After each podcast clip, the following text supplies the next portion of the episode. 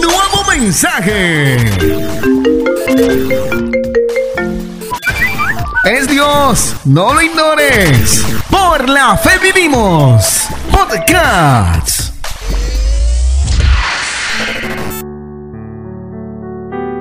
Damos gracias a Dios por este maravilloso día, por su misericordia, por su amor, por su compasión y por su grata compañía. Amén. Libro de Eclesiastés capítulo 3 versículo 17 de la versión Reina Varela 1960 dice lo siguiente. Y dije yo en mi corazón, al justo y al impío juzgará Dios, porque allí hay un tiempo para todo lo que se quiere y para todo lo que se hace.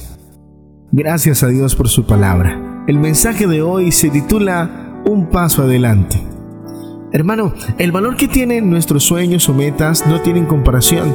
Tanto así que muchas veces no podemos describir la emoción que produce coronar, arrebatar o disfrutar de una meta o un propósito por el cual luchamos durante mucho tiempo y que para la gloria y la honra de Dios pues en algún momento alcanzamos.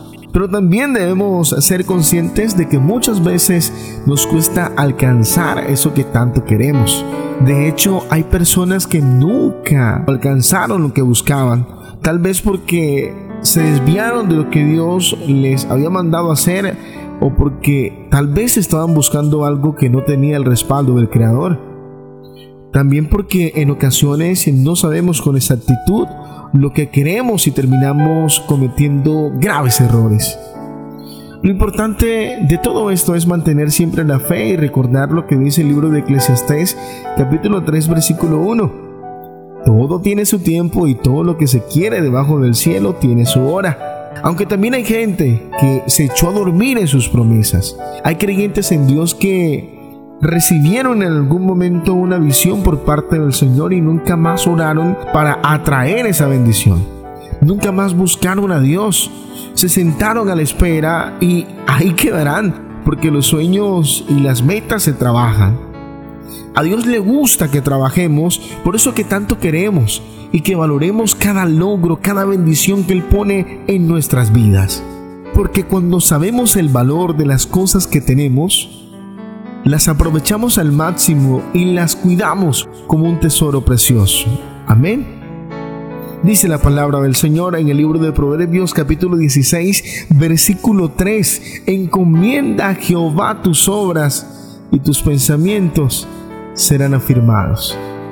Yo te invito hoy a que descanses en el Señor, a que coloques tus proyectos, tus pasos, tus metas, todo lo dejes en sus manos para evitar estar angustiados, para evitar estar en desesperación, para evitar atraer a nuestras vidas la ansiedad.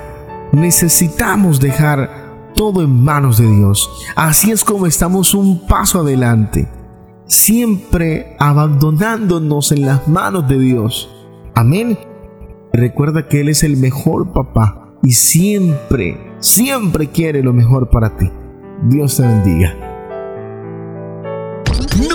mensaje. Es Dios, no lo ignores. Por la fe vivimos. Podcast.